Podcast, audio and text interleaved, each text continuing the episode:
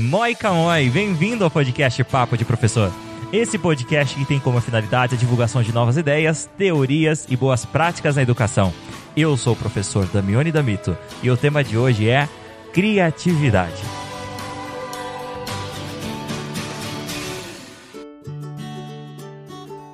Muito bem, muito bem. Bem-vindo mais uma vez ao podcast Papo de Professor.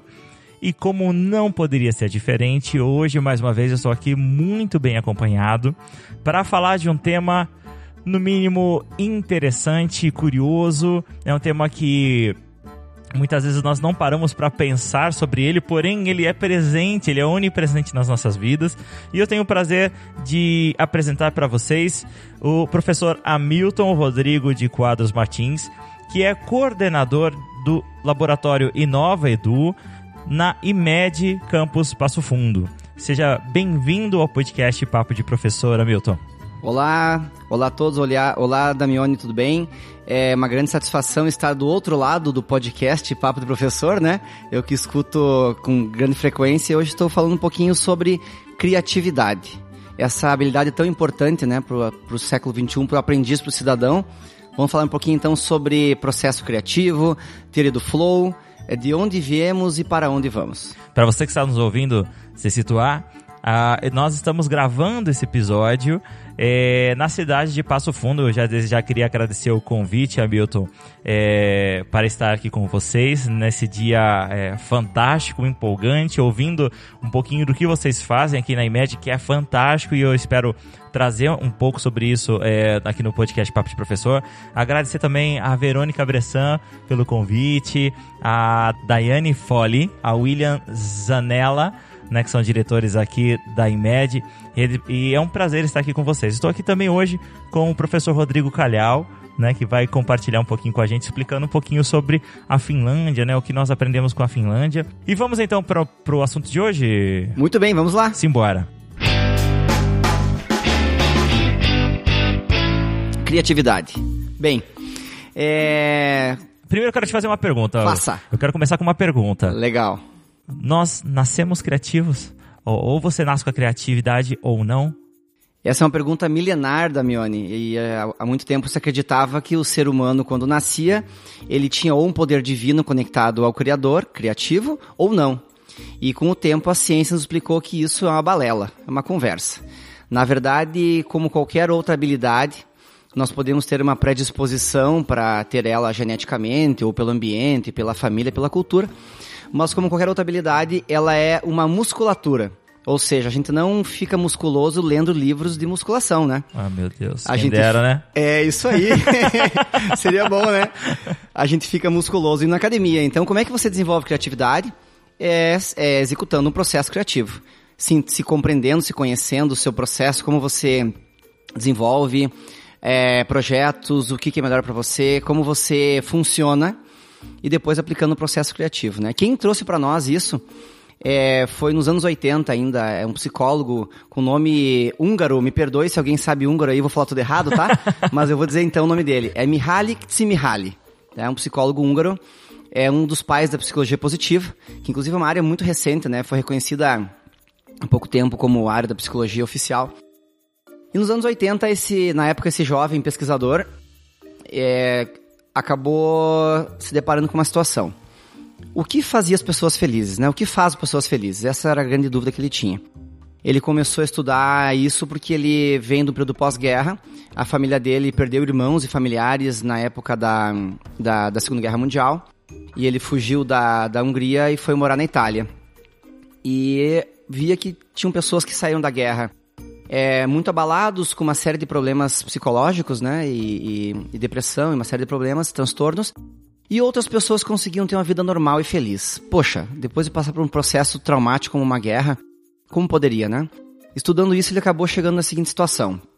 Bem, eu vou aplicar uma pesquisa com duas mil pessoas, foi a primeira pesquisa que ele aplicou, e elas vão durante o dia inteiro responder um pequeno questionário do que elas estão fazendo, do que elas estão sentindo nesse momento, né? Então, por exemplo, estou trabalhando, estou feliz, estou ativo, estou forte, estou triste, etc. É, falava o que estava fazendo e qual o seu estado de espírito naquele momento. Essa pesquisa, esse instrumento chamado ESM, é Experience Sample Method, é um método de análise de experiências, né? E coletando milhares de respostas, ele chegou a uma conclusão, no mínimo, interessante.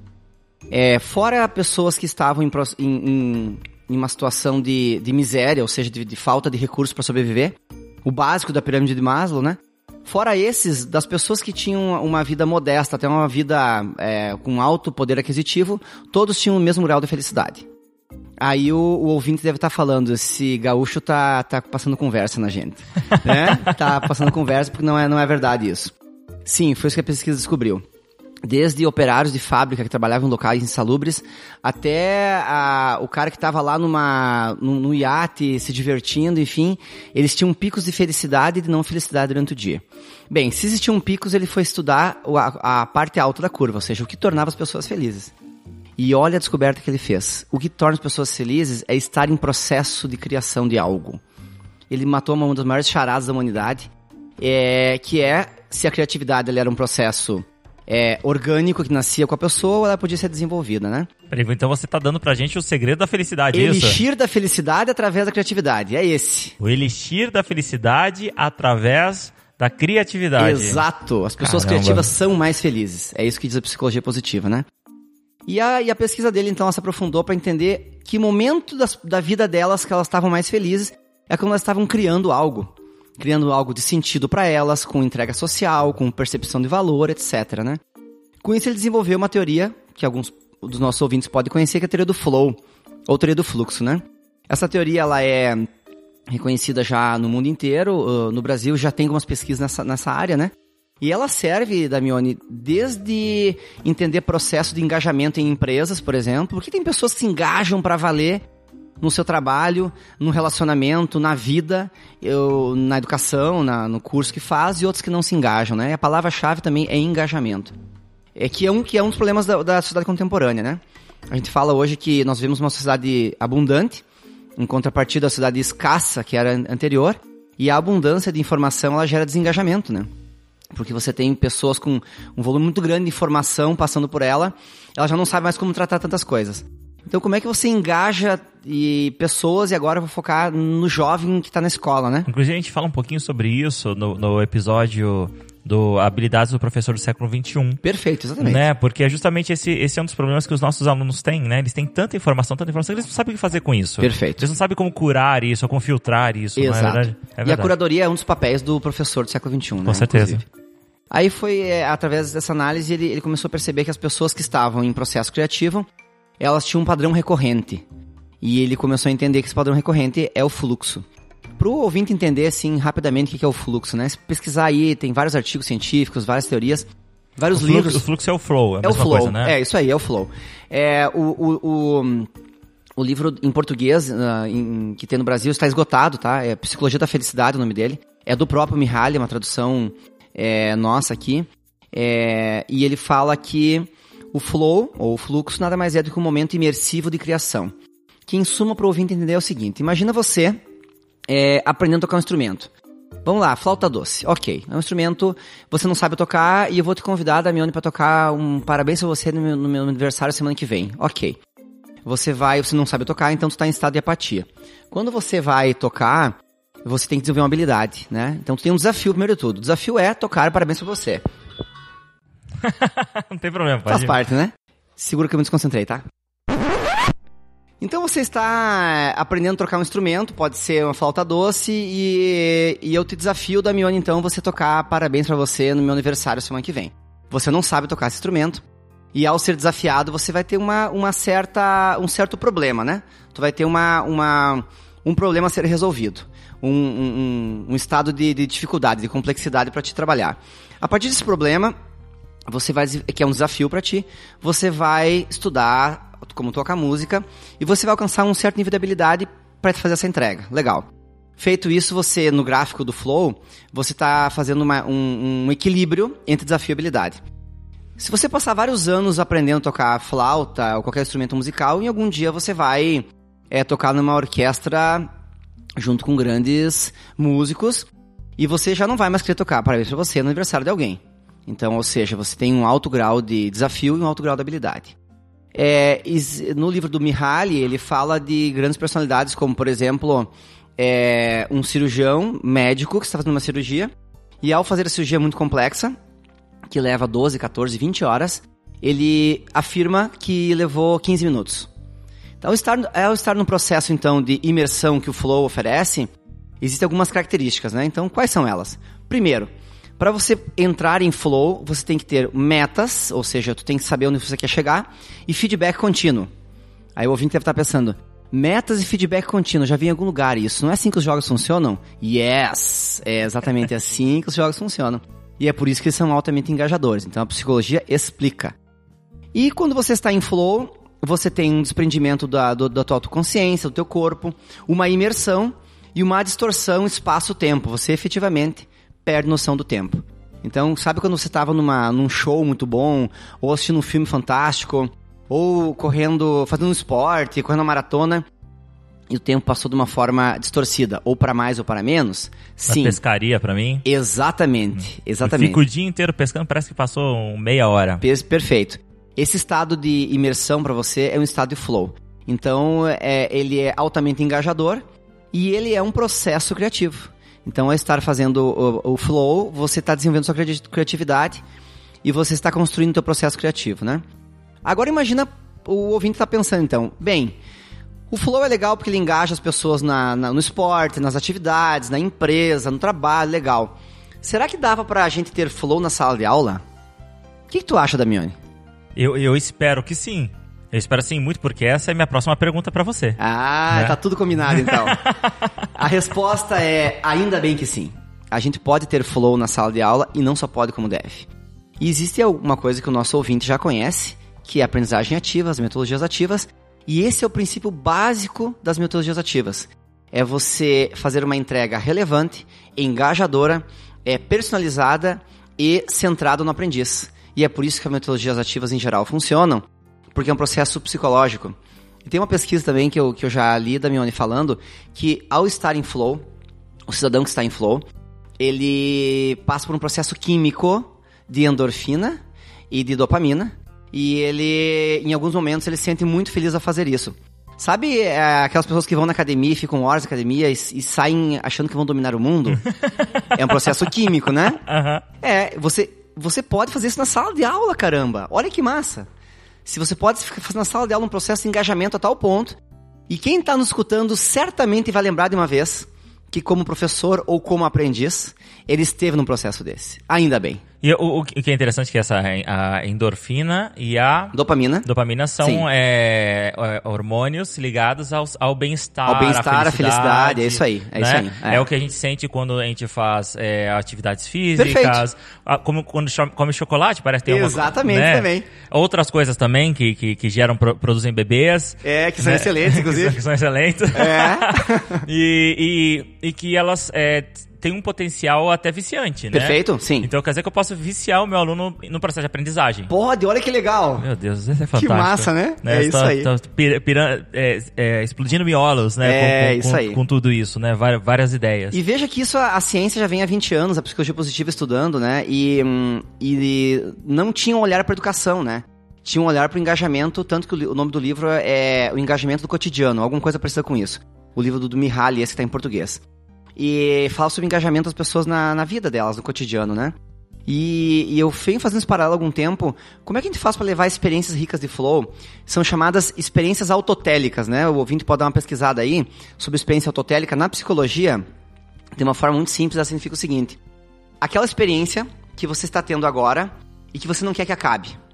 Porque, muito bem, às vezes você está numa atividade lá que é trabalhosa, no tipo labor, esse enfim. episódio, né? Isto, inclusive, né? A gente não quer que acabe, né? Pois é. É, tá divertido. Estamos em flow ao fazer flow, né? Ao falar do flow, é um meta-flow. Meta-flow. É. Então, quando você tá é, numa atividade muito engajadora, assim, que tem um desafio e que você é muito bom naquilo, você se sente é, criador, criatividade, é, você não quer que ela acabe. É aonde o processo é mais importante que o produto. Olha que legal. A gente fala tanto em educação, né? Que o processo tem que ser mais importante que o produto. O ato do, do, construir, do aprender, do descobrir, ele tem que ser mais importante que a avaliação. Senão tá tudo errado, né? Se a prova é mais importante que o saber, então tá tudo errado. Então, o flow, de certa forma, ele é um modelo que pode nos levar a isso, né? E tem, um, tem dois exemplos bem legais que eu sempre uso em, em palestras, em falas do Flow. Uma delas é do Ayrton Senna, né? Nosso grande ídolo brasileiro. E ele falava que quando ele estava pilotando, ele não sentia mais a diferença entre ele e o carro. Ele era o próprio carro. Ele estava deslizando na pista tá? E, portanto, ele sentia cada movimento, cada som, cada trepidação, ele sentia como se ele estivesse deslizando na pista, né? E o outro, outro personalidade famosa que falava isso é o Jimi Hendrix, né? Que quando ele tocava guitarra, não era guitarra, era o corpo dele que saía a música. Então tu veja o nível de, de imersão e de flow que essas pessoas tinham. E o educador que está nos escutando também tem isso, tenho certeza. Quando ele faz uma atividade ativa, uma, uma dinâmica ativa, uma, uma metodologia diferenciada com os alunos, e ele olha para aquela meninada, eles estão absorvidos naquela atividade, construindo, é, tendo ideias. Ele se sente o mais perto de Deus que a gente pode chegar, né? Que o educador tem disso, né? De construir, de transformar, de se sentir é, é, sobre-humano, né? Super-humano. Então, a, o flow pode nos levar a isso. Imagina então, se para o educador é, é fantástico, imagina então para a meninada, né, Damione? Você está participando de um processo onde você se sente criador de algo, você se sente valorizado, é significante, é relevante para a tua vida e tem uma entrega social também, né? Que a educação tem que ser conectada com tudo isso. Então, é, tudo isso que, que o Flow é, nos traz como teoria, ele pode ser aplicado em várias coisas, né? Então, um, um exemplo bem, bem interessante, a gente já falou, é o exemplo do, da gamificação, né? A gamificação, então, é essa lógica de você utilizar a mecânica de jogos em ambiente não jogo, né? Pro, pro ouvinte entender, então, existem várias é, divisões da gamificação, né? Entre elas, uma delas é a gamificação pura, que é usar essa mecânica de jogos. Existe a aprendizagem baseada em jogos, né? Que é o Game Based Learning, que é quando você usa o jogo como mecanismo, né? É muito importante deixar isso claro, né? É diferente. Que gamificação não é necessariamente dar um jogo para o aluno. Não, necessariamente. Não, não, não, não, necessariamente isso. Não é a mesma coisa. É usar as dinâmicas que os jogos Perfeito. têm. Isso seria a questão de pontuação, Exato. talvez é, níveis. Lembra a estrelinha do caderno? Isso. É, eu, eu, eu, era, eu era bastante bagunceiro na aula, tá? Aham. Se alguma professora minha estiver escutando, vai saber disso. então eu ganhava pouca estrelinha, mas os meus, meus colegas ganhavam bastante. E eu percebia valor naquilo, tá? Então a estrelinha do caderno, ela nada mais é do que uma forma de, de avaliar quem tem as entregas, né? É uma gamificação. Eu, eu recebia, sabe o que, professor? Eu recebia carimbos. Minha Isso. professora tinha vários carimbos, um sorrisinho, uma carinha meio Eu triste. lembro disso. Nós somos contemporâneos. Pois é. Não vamos, não vamos contar pro, pro nosso ouvinte quem, de que idade nós temos, Não, isso né? é desnecessário. É, isso aí. Mas, então mas minha professora já usava gamificação com Perfeito. Usava. É, usava a gamificação é muito antiga. Na verdade, os registros prim- eh, primordiais da gamificação, eles datam da metade do século passado. Em empresas, quando as pessoas alcançavam certas metas, elas tinham algum tipo de valorização daquilo. Então, a- quando você vai numa empresa de automóveis, quem vendeu mais, o, o funcionário do mês, né? Enfim, é um modelo de gamificação. Veja, não tem jogo ali, é uma mecânica de jogos. É uma lógica de valorização de entregas. Por isso, as metas e o feedback. E, e a aprendizagem baseada em jogos, que é o Game Based Learning, é quando usa o jogo em si. Ou seja, vou usar uma ferramenta lá, o Kahoot, um jogo, enfim, no processo de aprendizagem. Então, é, é aprendizagem baseada em jogos, né? Ambas usam a teoria do flow, né? Mas a gamificação, ela, tá, ela é muito mais embasada no flow. E, entre outras, né, as a aprendizagem ativa como um todo, ela se baseia numa lógica do quê? Que você tem clareza do qual é a entrega que você tem que fazer. Você tem uma clareza do percurso, aí vem a questão do processo criativo que a gente falou antes, né?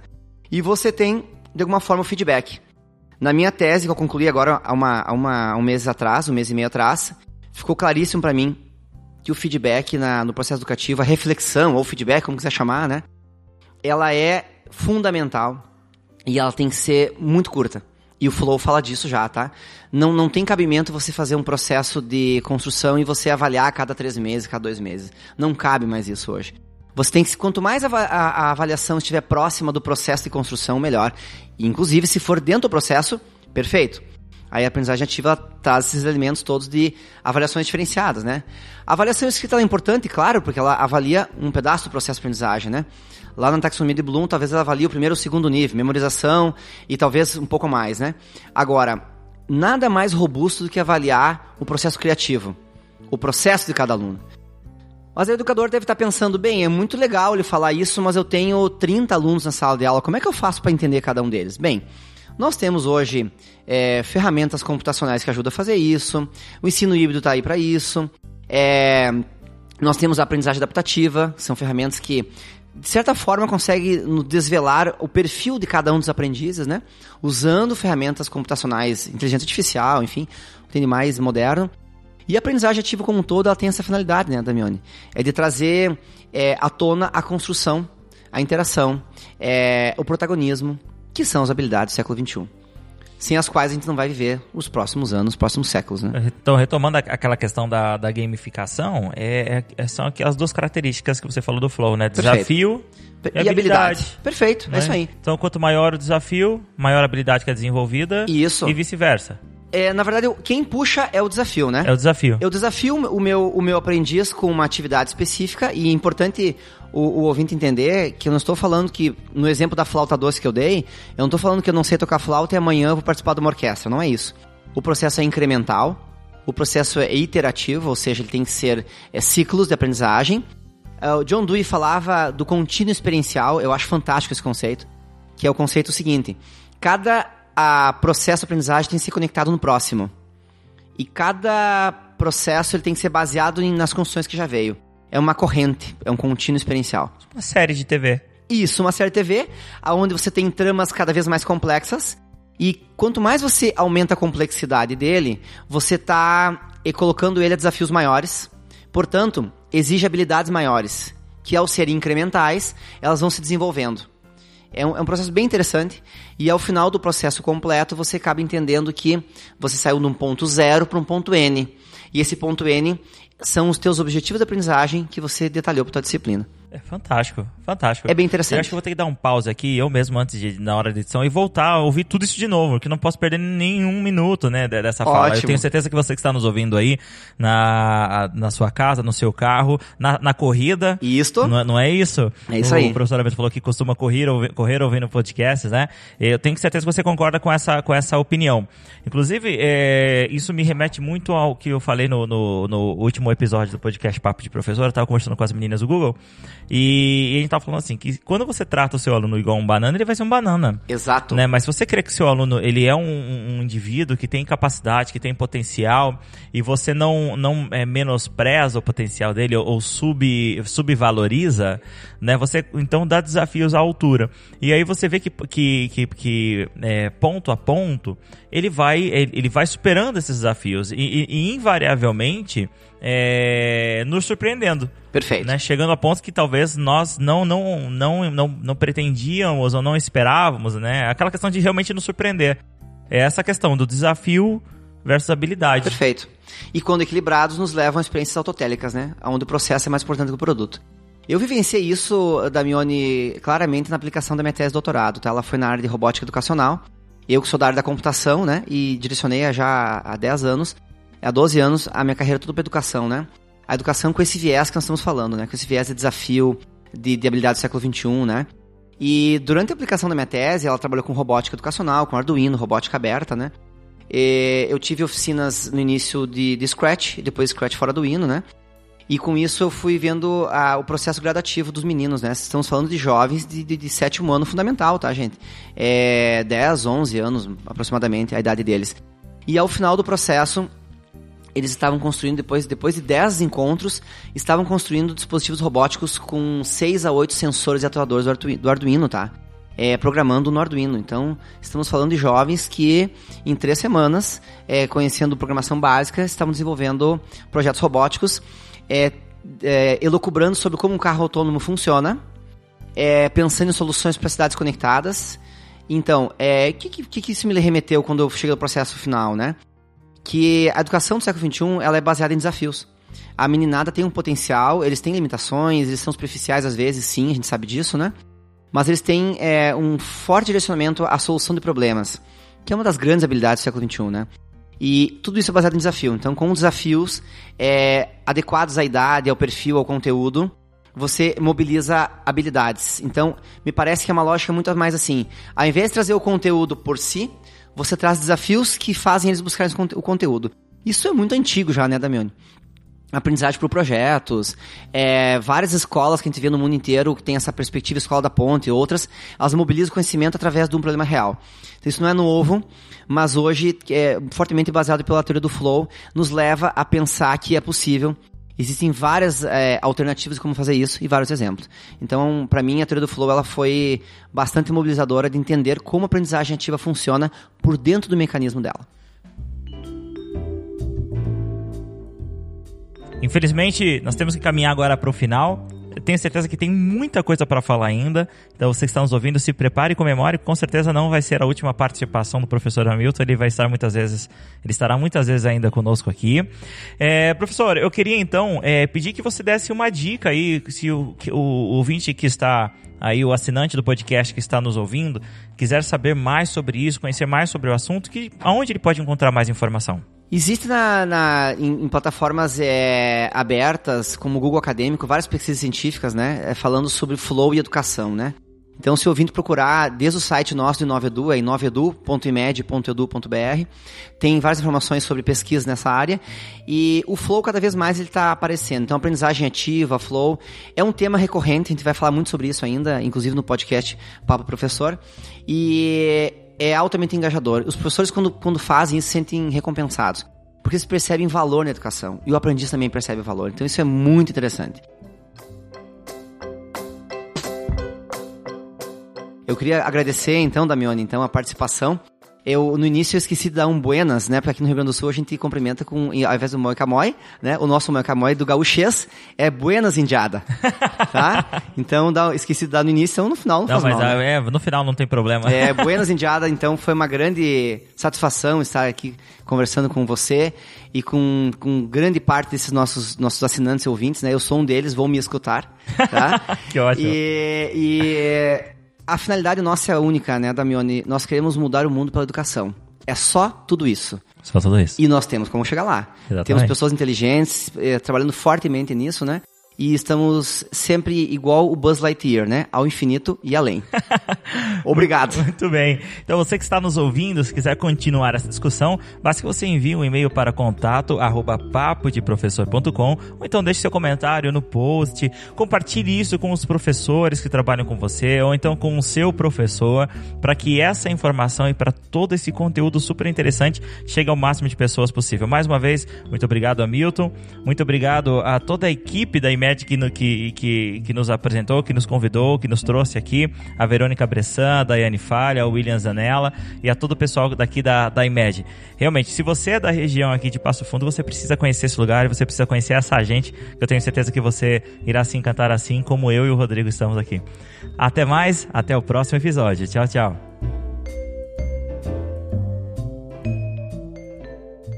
Podcast Papo de Professor.